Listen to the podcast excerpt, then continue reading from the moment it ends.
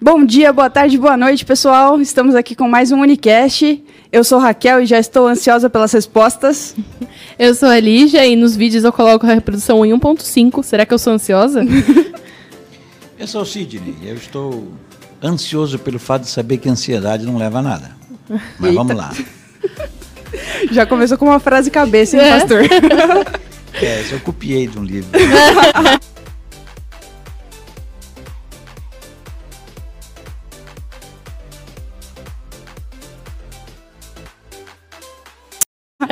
Estamos aqui hoje com o nosso convidado, pastor Sidney.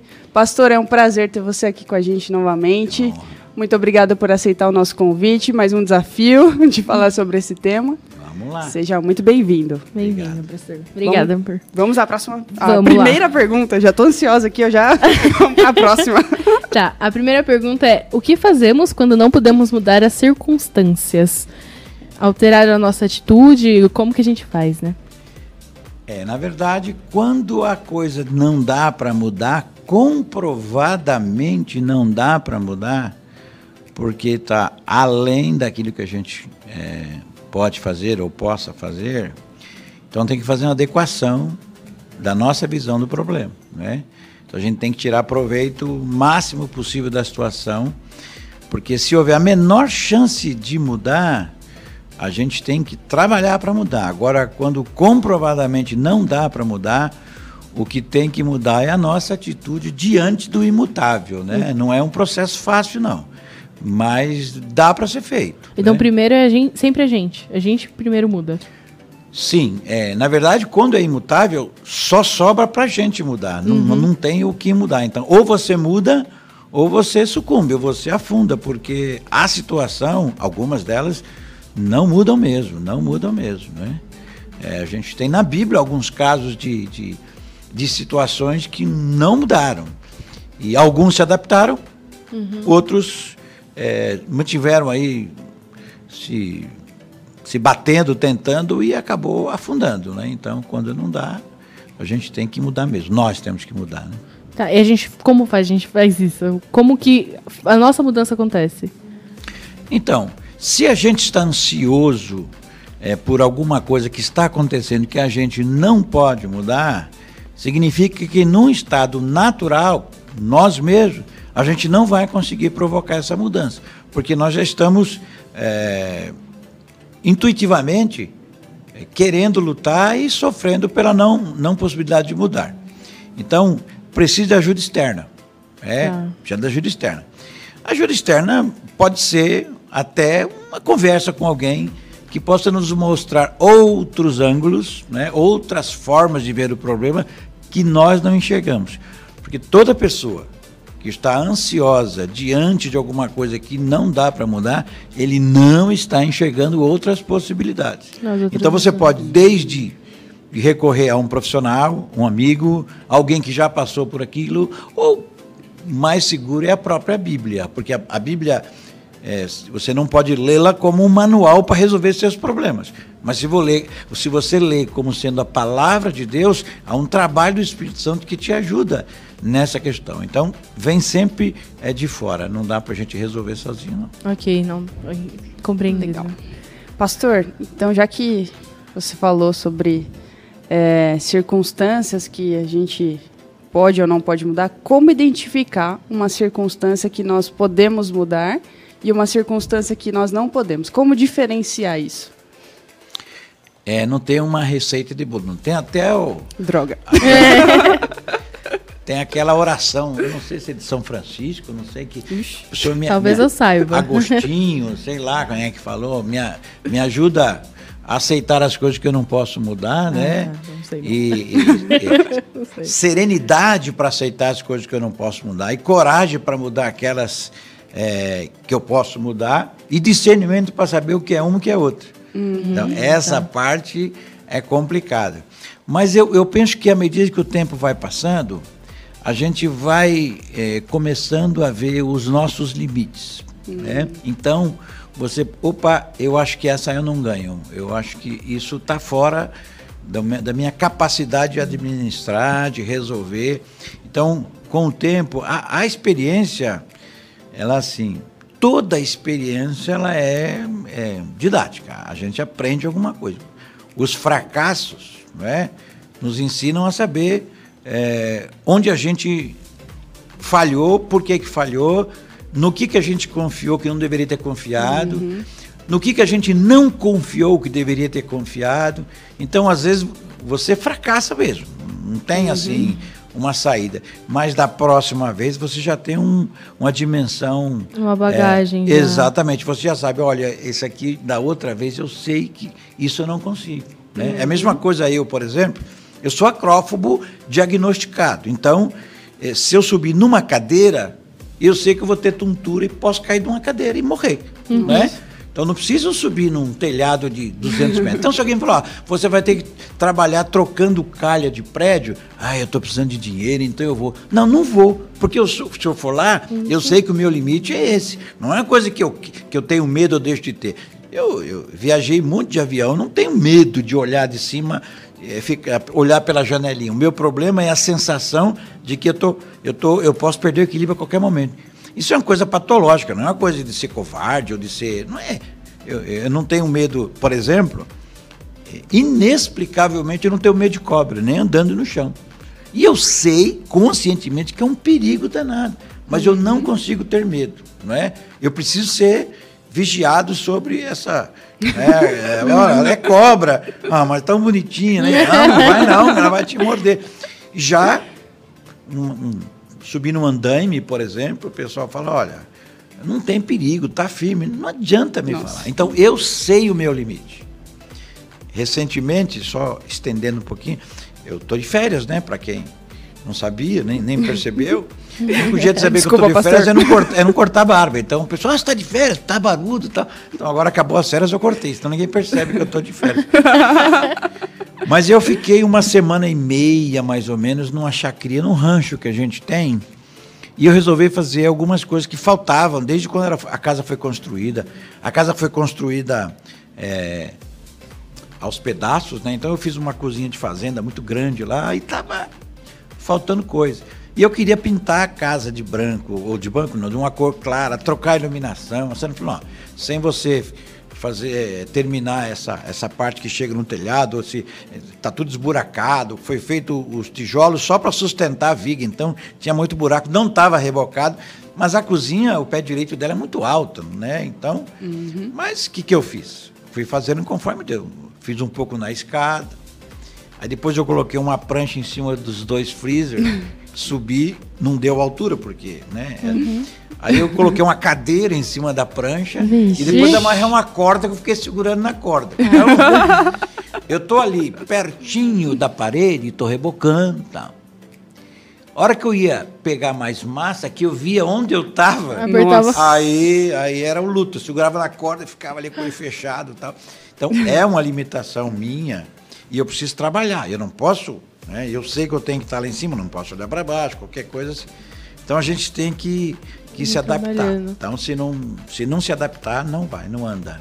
Uhum. Não é, é, quando você estava falando de, de situações mutáveis, eu lembrei de prova, né? Da faculdade, é. de situações assim, isso é imutável. Tem a prova, você tem que trabalhar. Não tem, não tem jeito. Você né? tem que ah, olhar a prova de uma forma diferente, é. segurar no lápis em vez da corda. É, vou assim. mentalizar, assim. vou fingir que a prova é fácil. Tá? Não, não, muda, não muda a situação, não muda a situação. Pastor, você acha que então a maioria da nossa ansiedade, assim, da nossa carga de ansiedade vem do fato da gente. É, querer controlar todas as coisas? Ah, isso é uma tendência que o ser humano tem de controlar toda a situação. Uhum. Então, essa, essa possibilidade de não conseguir controlar é que gera essa, essa ansiedade. Né? Uhum. Ansiedade é muito parecida com preocupação ou pré-ocupação.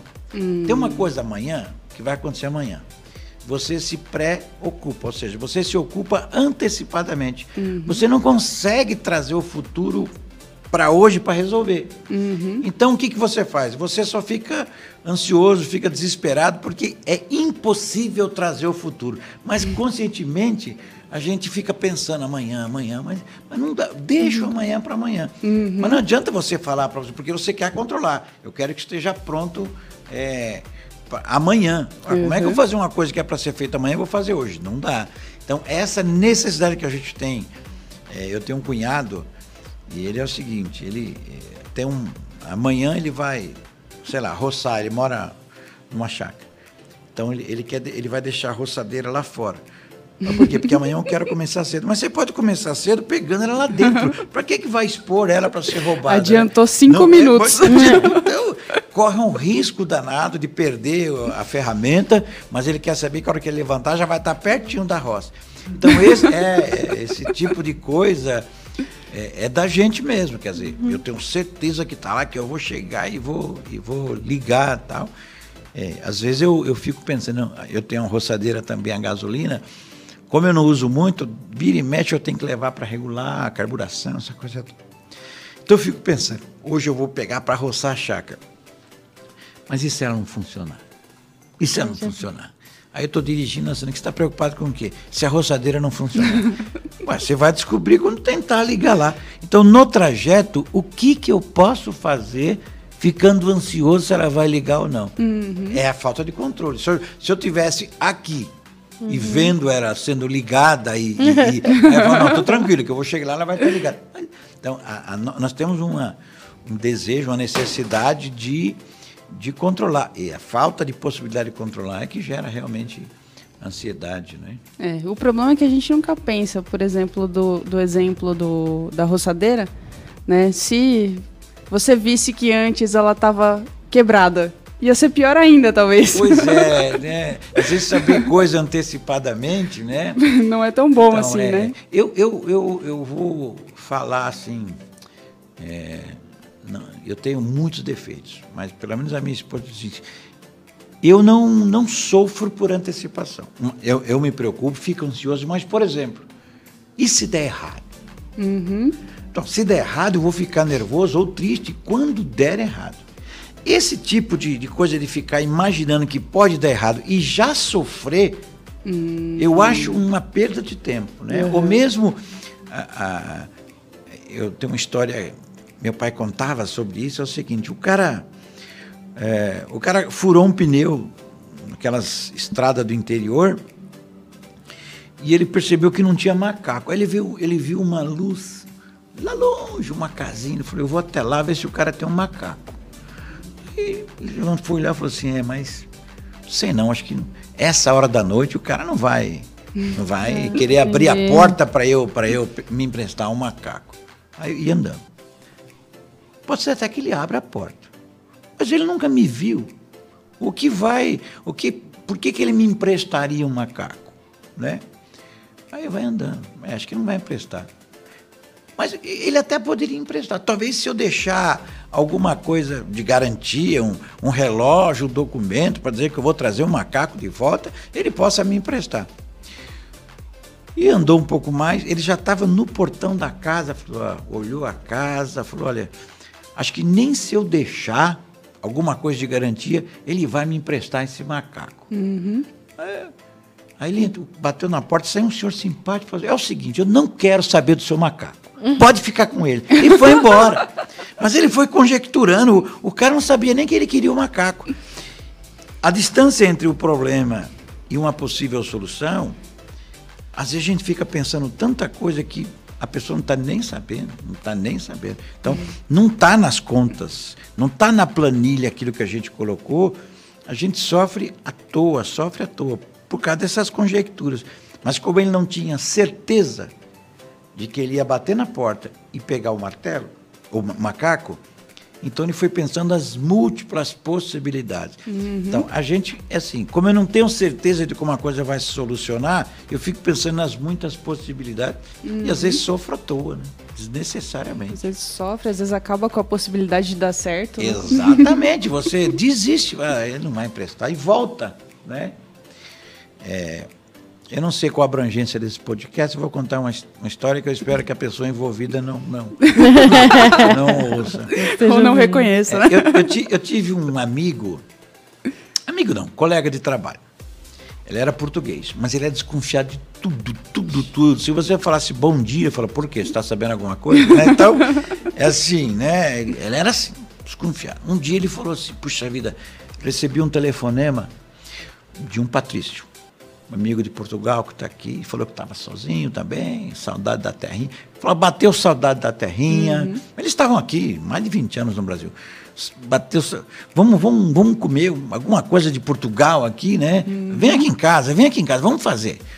Eu estou precisando de, de, de, gente da terrinha para a gente comer comida da terrinha.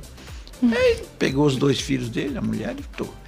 Ele falou assim, me chamava Sidãozinho, Sidãozinho, no meio do caminho eu pensei, por que, que ele me chamaria para comer alguma coisa na casa dele? Alguma coisa ele vai pedir. Ele falou, eu voltei do meio do caminho.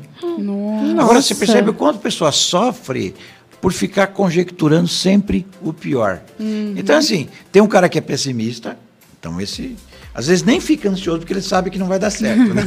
então ele fala: não, não vou me preocupar com isso, eu sei que não vai dar certo. Tem um cara que é o otimista ingênuo, né? Uhum. Tá vendo que não vai dar certo? Não, na hora dá, na hora dá, na hora dá. e tem o realista, né? O realista sofre pra caramba, porque ele fica.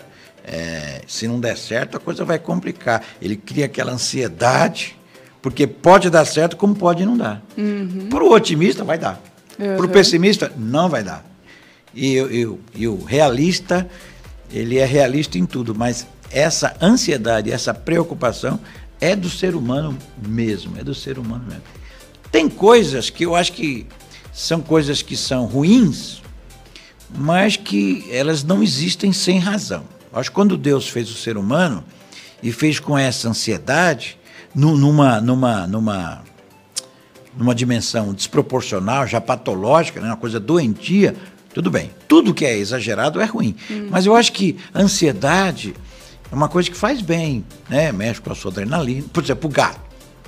O gato, quando ele está acuado, ele, a, a, adrenalina dele é tanta para ele pensar em como que ele vai fugir, que o pelo arrepia, ele aumenta de tamanho, ele fica com aparência mais violenta para tentar assustar. Uhum. Uhum. É, e aí, beleza.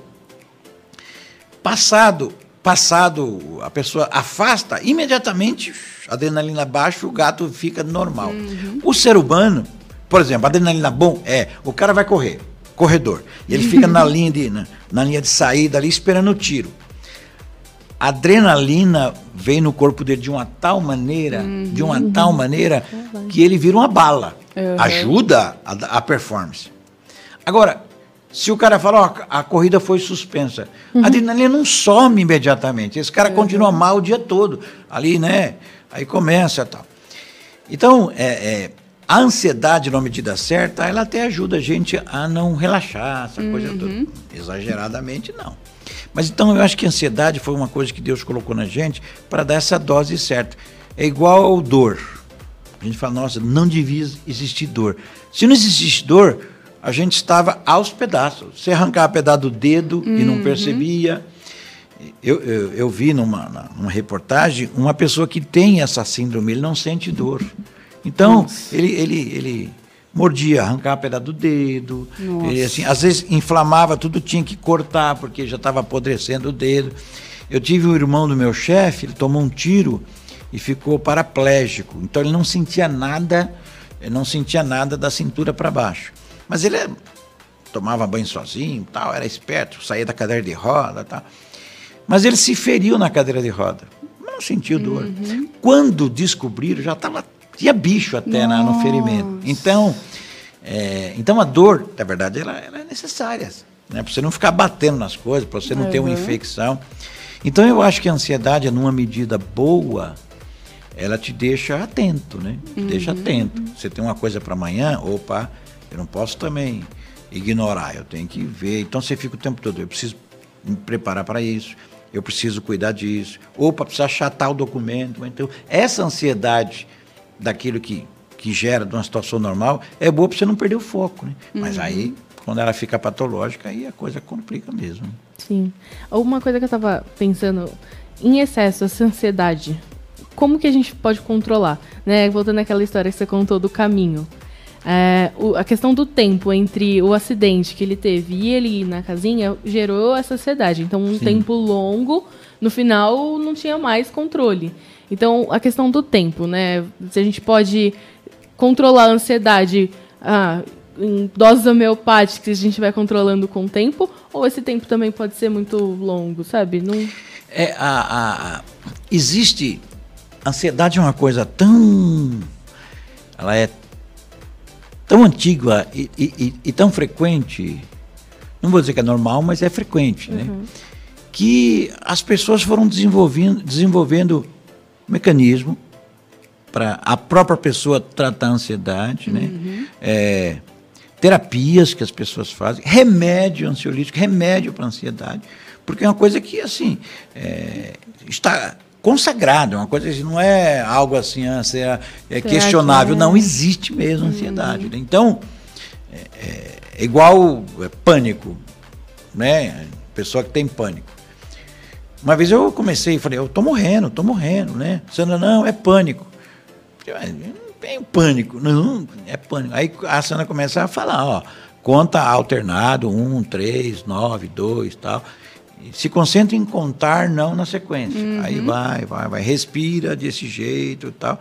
E de repente a coisa melhorou. Uhum. Então, a ansiedade, ela é tão cruel que ela te dá sintomas daquilo que você tem medo. Então, Muita gente foi com sintomas de Covid uhum. pela, ansiedade, pelo, pela ansiedade. O, o, a ansiedade muito grave, eu já levei a Sandra no hospital com todos os sintomas de um infarto. Dor no peito, formigamento, aquela coisa toda, tal, taquicardia. Levei para o hospital, o cara fez eletro, tudo. Depois que ele já examinou tudo, porque o médico também considerou a possibilidade, uhum. falou: a ansiedade, é que os sintomas eles são muito parecidos. Então, a ansiedade ela traz assim é, coisas muito, muito complicadas. Então, não é só assim, ah, meu Deus, eu estou ansioso, não vejo a hora. Não, isso é ansiedade, isso não tem problema. De boca para fora. Mas tem, é, mas tem, é, quando a gente era criança, a gente ganhava presente no Natal, né? a gente sabia que não tinha Papai Noel. Né? Eu fui criado na, na igreja, então meu pai sempre disse que nunca teve Papai Noel.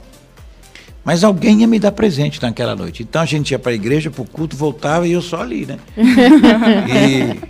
e, e, um dia eh, eh, nós fomos para a igreja e voltamos, estava lá o meu presente. Nunca me esqueço, um trem de plástico vermelho e tal. Eu falei, mas não estava aqui quando a gente foi. Meu pai falou, é Papai Noel. Não, Papai Noel não existe. Ué, você não estava comigo na igreja? Meu pai é muito gozador, sabe? Não, não tem nada a ver comigo. Ele é um cara muito brincalhão.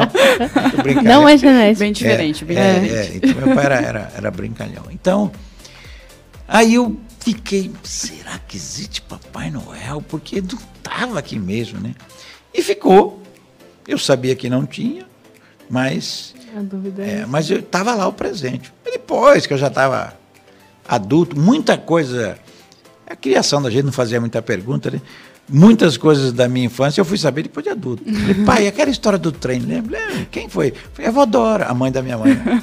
Morava no mesmo quintal. Como é que eu não pensei nisso? Né? Ir lá e colocar, né? Mas assim, eu sabia que eu ia ganhar alguma coisa. Uhum. A gente, situação financeira nossa não era boa, muita coisa meu pai fazia. Uhum. Então tinha um filme chamado Homem do Rifle. Né? Agora, naquela sessão branco e preto na, na TV Brasil tem lá, né? Homem do Rifle. Então, eu ficava olhando aquilo. E um dia meu pai me fez um, um rifle. Né? Uhum. Depois eu fui saber o que ele usou. Ele fez de madeira, direitinho, com canivete, lixou. Aí pegou um eletroduto de, de, de, uhum. né, de aço, botou o cano. E aquilo foi meu presente. Eu, não, eu, eu andava com aquilo o dia todo. Eu ia comer, punha na cadeira. porque eu era, eu era o homem do rifle, né? Então, sempre alguma coisa tinha. Então, essa ansiedade de não vejo a hora de chegar, não vejo a hora de fazer, eu estou aqui, né, adrenalina, tá, eu estou ansioso. Isso, beleza, isso aí te, te, deixa no foco. Agora, aquela que você fica querendo resolver alguma coisa que você sabe que não vai conseguir resolver, aí acaba ficando ter até sintomas assim clínicos. Né? O, o doutor Renan, aqui da igreja, ele falou que ele atendeu nesse negócio de Covid, né? Ele é cardiologista, ele uhum. é ecografista tal, mas ele estava ajudando lá na, na, maratona, lá né? no mutirão de Covid. Sim. Muita gente chegava com todos os sintomas. Uhum. Era só ansiedade, o medo de ter a doença pessoa sentir. Tá em casa, fica é. pensando. É, e então, aí você... ansiedade é um treco. Essa grave. semana no trabalho teve uma pessoa que, que foi deu Covid, né? Então eles fizeram o teste em todo mundo. E aí muita gente, quando soube né, da situação, aí já, nossa, tô com dor de cabeça. Uhum. Nossa, será que eu tô com Covid também? Então o pessoal realmente uhum. fica todo, todo desnorteado, assim, né? É, teve um dia que eu medo. atendi uns, uns pais aqui, né, num, num atendimento pastoral tal. Aí conversamos perto, né? Uma mesa separando assim tal, conversando. Bom, passou. Quando foi daí três dias, ele falou, pastor, eu tô ligando porque eu testei positivo para Covid. Uhum. Né? Como o senhor estava comigo lá. Aí eu falei, olha, eu não vou então, quarta-feira no culto, não vou pregar, uhum. porque eu, eu, vou dar um tempo para por segurança do pessoal da igreja lá. Ah, mas faltou ar. Falei, Sandra, que mais que precisa? É, Você já entrou no Google, sem tomar? Dor de cabeça? Aí eu tive que apelar para aquela medida profilática, né? Por exemplo, eu sabia que perdia o, o paladar, perdia uhum. o olfato. Então eu ficava comendo pudim de leite a cada 10 minutos para ver se eu continuava com o paladar, né? Então, achei que você pudim de leite, é, né? É isso que eu tava pensando. Coisa não. Então, assim, bom, paladar eu não perdi. Mas é interessante como é que é, mexe com todo o corpo da gente. Né? A ansiedade é, é cruel, é cruel. A gente sabe que, é, que lida com, com aconselhamento, lida com né? Eu, numa época da minha vida em que eu. Mas depois eu fiz um tratamento, melhoria. Eu cheguei a fazer um mestrado em psicologia, uhum. fiz uma parte, depois eu vi que não era para mim. Uhum. É, mas. É, e a gente aprendeu essas coisas, né? E sabe que realmente a ansiedade é cruel, cruel uhum. mesmo. Pastor, e qual a importância da gente ser grato também ao que nós temos, ao que estamos vivendo, para combater também essa ansiedade? É, gratidão é um estado de espírito, viu? Eu cheguei a essa conclusão. Gratidão é um estado de espírito. Não é um estado, um estágio espiritual. Uhum. Ah, estou me, me esforçando para um dia é, reconhecer tudo que Deus faz. É um estado de espírito. Uhum. O grato, o grato, ele vê o mundo diferente. E uhum. assim, ele não precisa se esforçar para isso, né? Então, ele olha para algumas coisas e ele consegue ver alguma coisa boa naquilo, uma coisa uhum. boa naquilo. Então, às vezes, até alguma coisa ruim. Então, é ruim para todo mundo e ele, ele consegue ver alguma coisa boa. Ele não se esforça para isso. Uhum. Né? É um, é, ele é desse jeito. Então, o grato ele leva uma vantagem muito grande sobre os normais e sobre uhum. os que, e principalmente sobre os, os normais. que não. É, porque tem um cara que não é grato, ele é ingrato, uhum. ele é ingrato. Tem um cara que é normal, uhum. quando ele percebe realmente que ele é, conver, ele é convencido de que foi uma coisa boa, ele tem capacidade de gratidão, de uhum. agradecer a Deus, agradecer a quem fez. Agora tem um cara que ele é grato é, por natureza, então o coração dele é sempre grato. Esse cara ele tem muito mais facilidade para lidar com as coisas que ele não, não consegue mudar, porque ele sabe que de alguma forma alguma coisa boa vai, vai sair dali. Uhum, então, certo. ele não entra em num pânico tão grande assim uhum. como as outras pessoas. Né? Então, já ajuda ele a, a driblar, a driblar não, mas é, administrar a ansiedade por conta da forma que ele vê, ele vê o problema, né? Vê o problema. É, então, é igual o, o, o, deu um presente lá é, para duas, duas crianças, uhum. um adolescente. Então, ele abriu né, uma, uma, uma chave de um, de um, de um, de um patinete elétrico, um negócio assim. Falei, ah, só a uhum. chave. Quer dizer, era a chave do patinete. Do patinete. Não vai dar um patinete. Aí deu para o outro esterco. O outro ganhou um cavalo. Você está entendendo? é a questão de como você vê a coisa. Uhum. Né? Então, então, o menino ficou feliz porque achou ganhar um cavalo. O outro está frustrado porque ele só viu a chave e não viu o patinete. Uhum. Então, então, o grato leva muito vantagem na, nessa questão de ansiedade, nessa questão de, de ver a situação por um outro lado e assim por e, diante. É, quando você falou aquela parte da corrida, da pessoa que tem a ansiedade em si, mas você também pode ser grato pela ansiedade. Você tá sofrendo, vai, ansiedade, ah, da prova tal, passou a prova. nossa, ainda bem que eu tava ansioso, aconteceu isso, aconteceu uhum. aquilo, e retomar talvez seja, tipo, uma ajuda para a sociedade, essa uma, gratidão. Uma, uma forma, por exemplo, uma experiência que sempre é construtiva, é depois que você passou a ansiedade, falou, olha, é, não valeu para nada a minha ansiedade. Uhum. Né? Então, esse é o tipo de coisa que não adianta ficar ansioso. Pode ser que da outra vez você, quando percebeu, falou, e eu sabia que não adiantava, mas caí de novo. Mas numa terceira vez você já está mais, uhum. mais calejado. Então, eu acho que dá para a gente ir aprendendo com, com as coisas. A pessoa diz que o inteligente aprende com seus próprios erros. Uhum. O sábio aprende com os erros dos outros. Ele não precisa errar para saber que vai, vai dar errado. Então, eu não preciso martelar o dedo para saber que dói. Eu já vi gente gritando porque martelou o dedo. Eu sou né? madruga. Então, então, exatamente. Então dá para a gente aprender. E vamos lá. Maravilha. Acabamos o nosso tempo.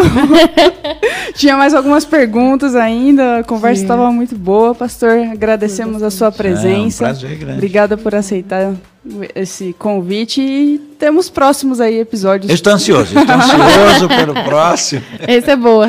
Mas uma ansiedade boa, né? Que é bom. É assim. Então é isso aí, pessoal. Até o próximo, até a próxima semana. Fiquem com Deus. Tchau, tchau. Tchau, tchau. Tchau, gente. Tchau, gente.